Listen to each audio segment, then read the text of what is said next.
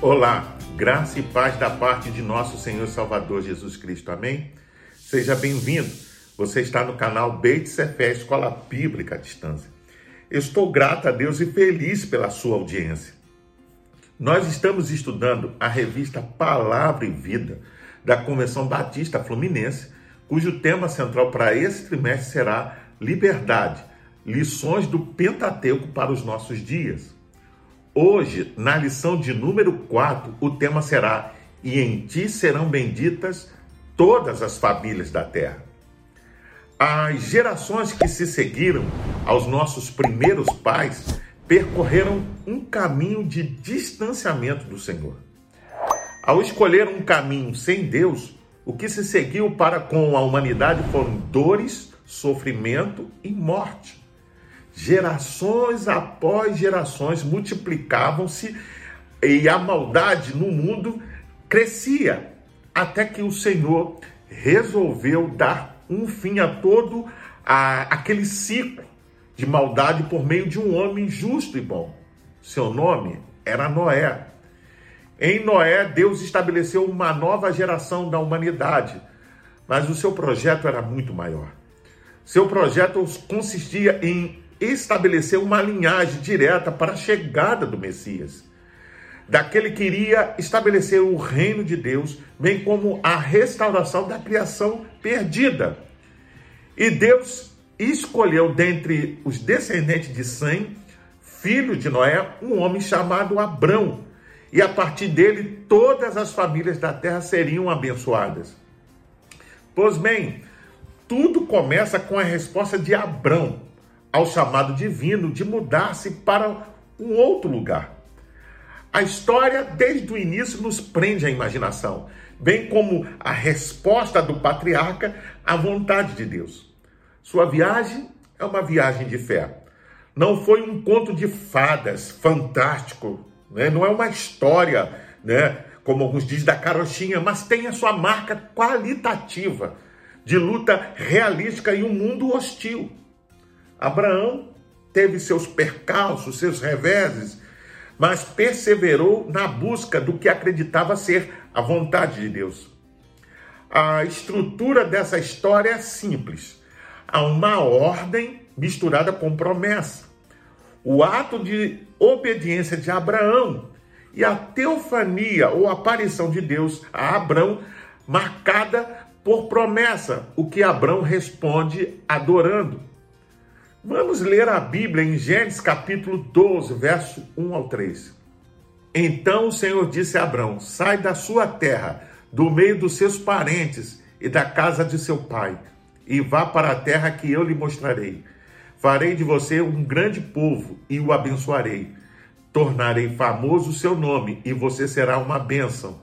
Abençoarei os que o abençoarem e amaldiçoarei os que amaldiçoarem e por meio de você todos os povos da terra serão abençoados. Vamos orar? Pai, nós te louvamos, ó Deus, e te agradecemos mais uma vez pelo privilégio de estudar a tua palavra. Te pedimos, ó Deus, que o teu Espírito Santo venha iluminar o nosso entendimento para que possamos ouvir a tua voz e não só ou aprender com ela a tua palavra, mas possamos também ser obedientes, como foi Abraão, ó Pai. Muito obrigado por tudo, em nome de Jesus. Amém.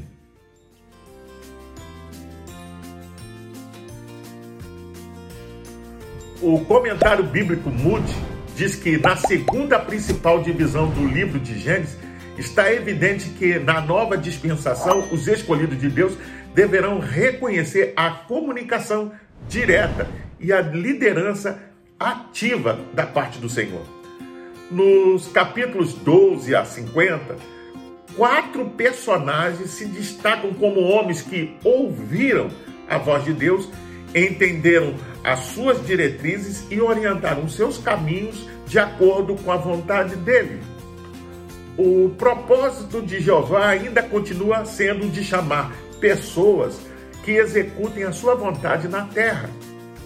Com Noé, ele começou tudo de novo. Sem foi o escolhido para transmitir a verdadeira religião.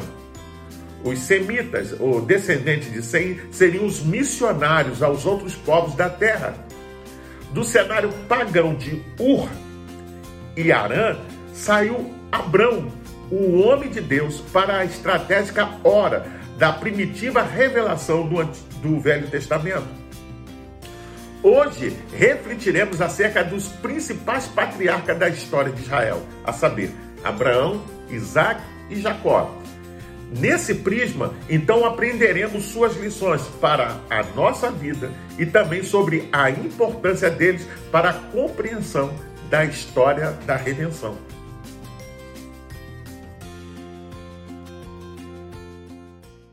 Abraão tinha uma fé notável e foi um dos homens mais importantes da história.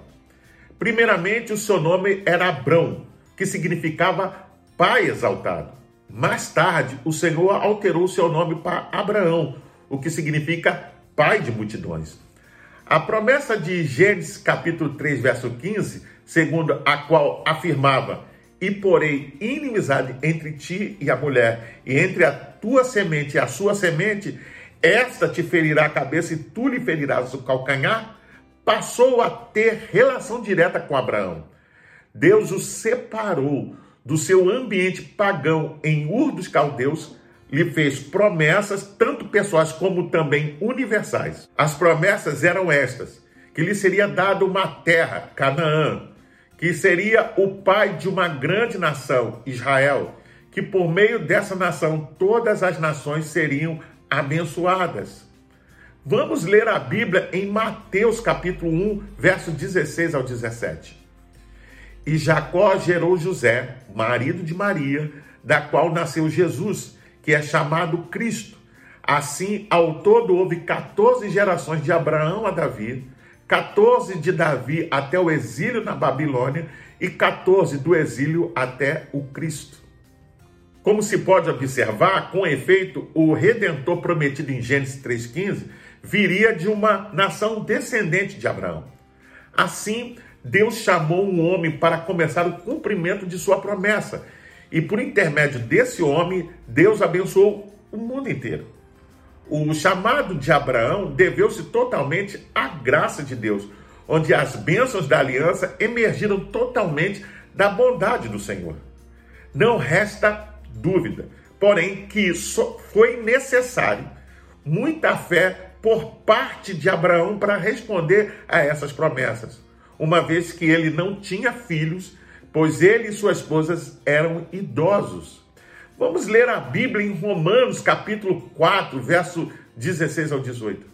Portanto, a promessa vem pela fé, para que seja de acordo com a graça e seja assim garantida a toda a descendência de Abraão não apenas aos que estão sob o regime da lei, mas também aos que têm a fé que Abraão teve.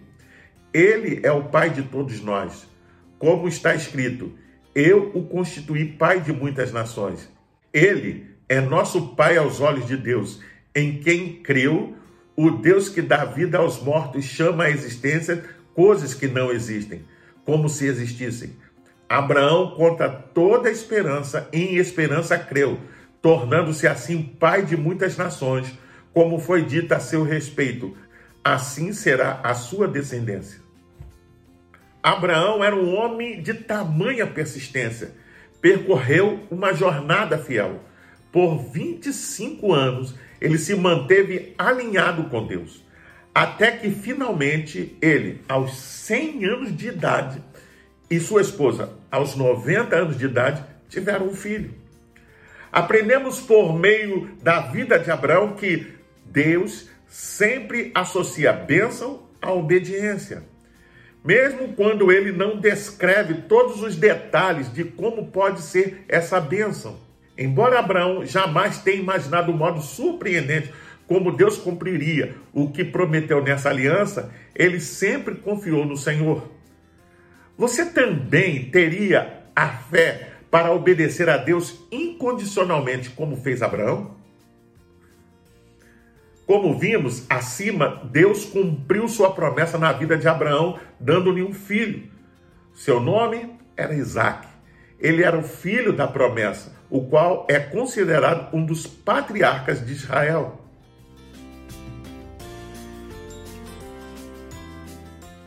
nasceram dois filhos de Abraão, Ismael e Isaac. Porém, Isaac foi escolhido como o herdeiro da promessa. Aprendemos na Bíblia Sagrada que, apesar de Ismael ter sido bênção por ser filho de Abraão, em Isaac é que Deus cumpriu a sua promessa. Ismael era filho da precipitação de Sara em relação à promessa, portanto, era filho da carne, enquanto que Isaac era o filho da promessa. Seu nascimento se deu de uma maneira milagrosa. O nome Isaac significa ele ri, ou simplesmente riso. Uma referência não só ao riso cético de Sara em resposta à promessa de um filho criado por Deus, mas também ao seu riso alegre quanto ao nascimento de Isaac. Isaac reproduziu o mesmo que Abraão, seu pai. Antes foi um homem de fé e um instrumento de bênção. Deus lhe repete as mesmas promessas feitas a Abraão. Você vê isso no capítulo 26 de Gênesis, versículo 24 e 25. O nascimento de Isaac é símbolo e um tipo do nascimento de Jesus. Sua ida ao monte para ser sacrificado e seu resgate da morte apontam para o sacrifício de Jesus. Ou seja, a clara e perfeita promessa de Deus em Gênesis 3,15, podemos observar claramente Deus conduzindo a história da redenção por meio da vida de Isaac. Vamos ler a Bíblia em Hebreus capítulo 11, verso 17 ao 19. Pela fé, Abraão, quando Deus o pôs à prova, ofereceu Isaac como sacrifício. Aquele que havia recebido as promessas estava a ponto de sacrificar o seu único filho, embora Deus lhe tivesse dito: por meio de Isaac, a sua descendência será considerada. Abraão levou em conta que Deus pode ressuscitar os mortos e, figuradamente, recebeu Isaac de volta dentre os mortos. O comentário bíblico Moody diz que de Gênesis 22 vemos a fé de Abraão quando ofereceu Isaac no Monte Moriá. A fé de Abraão foi posta à prova de, em pelo menos dois modos. Primeiro, exigiu-se que ele oferecesse a Deus o melhor e a mais querida de suas possessões. Segundo, exigiu-se que ele oferecesse a Deus o filho da promessa.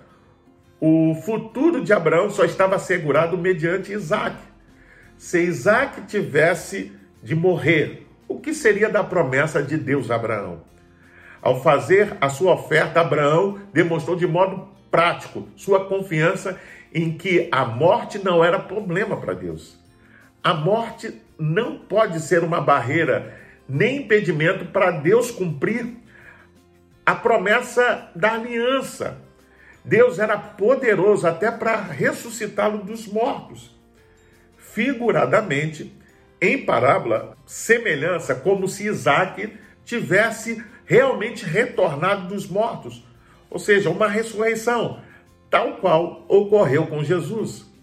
Por sua vez, Isaac teve dois filhos, Esaú e Jacó. Esaú era o filho mais velho, porém foi rejeitado por não ter dado devido valor às promessas de Deus. Assim, Jacó foi escolhido como portador da bênção. E de fato foi ele quem herdou a bênção da primogenitura, bem como a herança da promessa de Deus. Portanto, o caráter desses dois filhos revela-se pela atitude ante essa promessa. Como você reage às promessas de Deus? Você as trata com desprezo, como fez Esaú, ou toma posse delas e as observa consoante fez Jacó.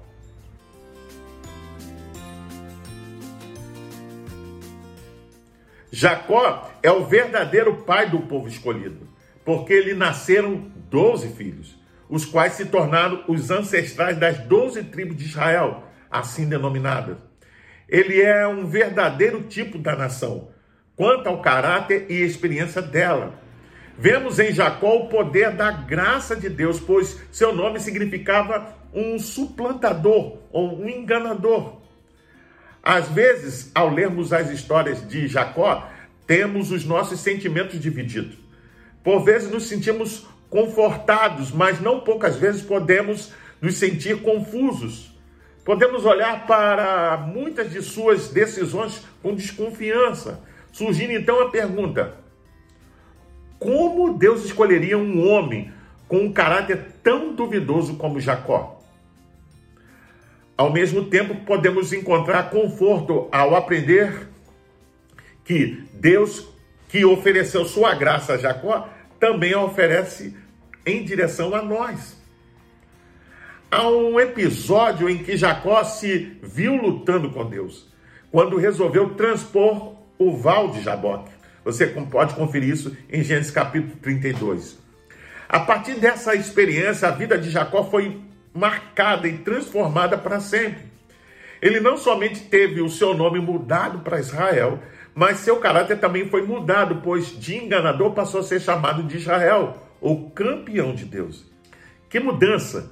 Por meio dessa luta sobrenatural, a qual Jacó travou com Deus, encontramos um tipo de esforço necessário que precisamos ter na vida cristã, principalmente em nossa vida de oração. Vamos ler a Bíblia no livro de Gênesis, capítulo 32, versículo 26 ao 30. Então o homem disse: Deixe-me ir, pois o dia já desponta. Mas Jacó lhe respondeu: Não te deixarei ir, a não ser que me abençoes. O homem pergunta: Qual é o seu nome? Jacó, respondeu ele. Então disse o homem: Seu nome não será mais Jacó, mas sim Israel, porque você lutou com Deus e com homens e venceu. Prosseguiu Jacó: Peço-te que digas o teu nome. Mas ele respondeu: Por que pergunta o meu nome? E o abençoou ali. Jacó chamou aquele lugar Peniel, pois disse: Vi a Deus face a face, e todavia minha vida foi poupada. O comentário bíblico Beckham diz que a luta noturna de Jacó gerou as características básicas das experiências espirituais significativas de homens e mulheres do Novo e do Antigo Testamento. O fato do pecado contra os outros também ser um ato que afeta a relação de Deus com o homem é central nesse episódio. Jacó não tinha de enfrentar somente Esaú, teve de enfrentar Deus em primeiro lugar. Aliás, Deus o enfrentou na agitação da culpa para levá-lo a um pleno reconhecimento da pecaminosidade do seu ser e da necessidade de mudança radical. Jacó lidava com um problema difícil.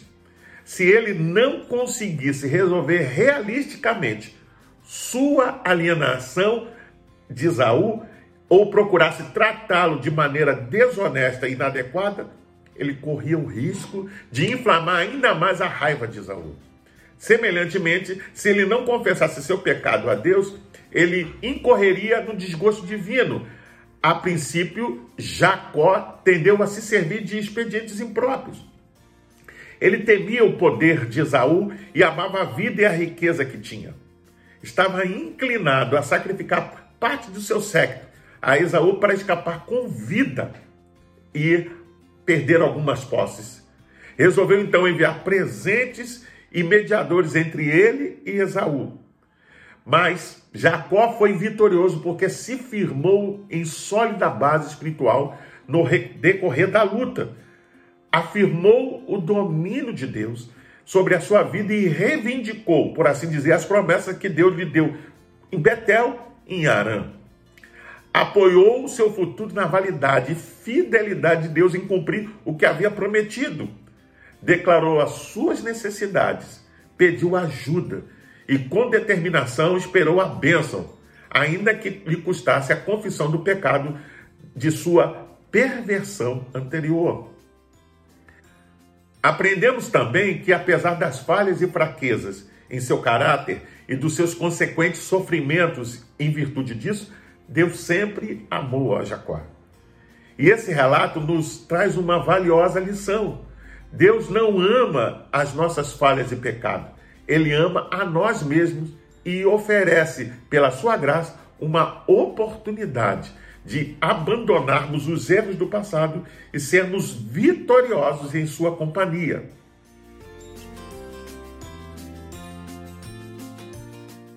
Por fim, vemos que todos os eventos até agora tinham sido descritos e mostram cada vez mais o distanciamento da humanidade do seu Criador. Porém, a sequência Adão, Noé, Sete, Abraão e, consequentemente, Israel passa agora a ser de consideração dominante. Através da obediência de Abraão à ordem de Deus, passamos de Adão a Israel. Os capítulos 11 e 12 de Gênesis assinalam um importante ponto no trato divino com os homens, pois até este ponto, como vimos, a história envolvera toda a raça adâmica, com a sua rebeldia e quase total desobediência a Deus. Até esse ponto, não havia ainda a distinção entre gentios e judeus, ou seja, o povo escolhido. Todos eram um só, no primeiro homem, Adão. Porém, a partir de agora, o registro bíblico mostra que dentre toda a raça humana, Deus escolhe um homem e mostra que a humanidade seria redimida por ele, através da descendência desse servo chamado Abraão. Em resposta ao seu chamado, Deus iria formar por meio de Abraão a nação de Israel. E, consequentemente, através dela, chegaria o dia do cumprimento da sua promessa e da redenção da humanidade com a vinda do Messias. Desta forma, Israel nasceu com o propósito de ser testemunha da unidade de Deus em meio à idolatria universal, para proclamar a sua palavra, ilustrar quão bendito é servir o Deus verdadeiro, para receber e preservar as revelações divinas, oh Deus, e, e transmiti-la, e para preparar o mundo para a chegada de Jesus Cristo, o Messias para pensar e agir. Aprendemos que Deus sempre condiciona a bênção à obediência. A obediência é fundamental para alcançarmos bênçãos na vida cristã. Deus cumpriu sua promessa feita a Abraão. Por intermédio de Cristo, descendente de Abraão, todas as nações do mundo podem ser abençoadas quanto ao relacionamento com Deus. Abraão apenas creu e Deus cumpriu a sua promessa. Conforme estudado, o nome Isaac significa riso, uma referência à alegria de Sara no que tange ao nascimento de Isaac. Nesse viés, então podemos afirmar que Deus sempre cumpre com suas promessas, por mais impossíveis que possam parecer, pois para Deus sabemos que nada é impossível. Todavia, toda promessa que ele cumpre sempre será, antes de tudo, uma expressão de sua abundante graça. Aprendemos com Jacó a orar, firmado nas promessas de Deus. No entanto, assim como foi com Jacó, existem batalhas em nossas vidas com as quais somente podemos vencer por intermédio de uma vida de oração. A luta de Jacó o deixou marcado. Entretanto, essa aprimorou a sua compreensão acerca de Deus. A partir daí, teve a sua vida e seu caráter transformados, permitindo assim um grande salto na sua vida espiritual. Eu convido você a fazer a leitura diária que vai de segunda até domingo, onde você vai encontrar diversos textos que vão te ajudar a entender e a compreender melhor essa lição. Você pode também baixar a revista Palavra e Vida da Convenção Batista Fluminense. Basta acessar o link que vai estar na descrição desse vídeo. Você entra, se cadastra e baixa para o seu tablet, celular ou computador e não só vai poder rever essa lição, mas acompanhar as futuras lições. Pois bem, eu sou o pastor Carlos Guerra e você está no canal Beit Sefer, Escola Bíblica à Distância. Hoje nós estudamos a lição de número 4 e o tema foi Em ti serão benditas todas as famílias da terra. Gostaria ainda de deixar uma palavra de recomendação a todos aqueles que participam do canal, mas ainda não frequentam uma igreja cristã. Procure uma igreja batista perto da sua casa e faça uma visita. Sem dúvida, você será bem recebido. Caso não haja, procure uma igreja cristã que tenha compromisso com a pregação genuína da palavra de Deus. Para se inscrever é rápido, é fácil, basta clicar aqui embaixo. Dá um like, faça um comentário, emita a sua opinião. Sem dúvida, todas serão respondidas. Não deixe de acionar o link para receber as futuras notificações. Compartilhe com seus contatos nas suas redes sociais para que mais e mais pessoas tenham acesso ao estudo dessa lição. Até o próximo encontro. Fique na paz. Deus te abençoe.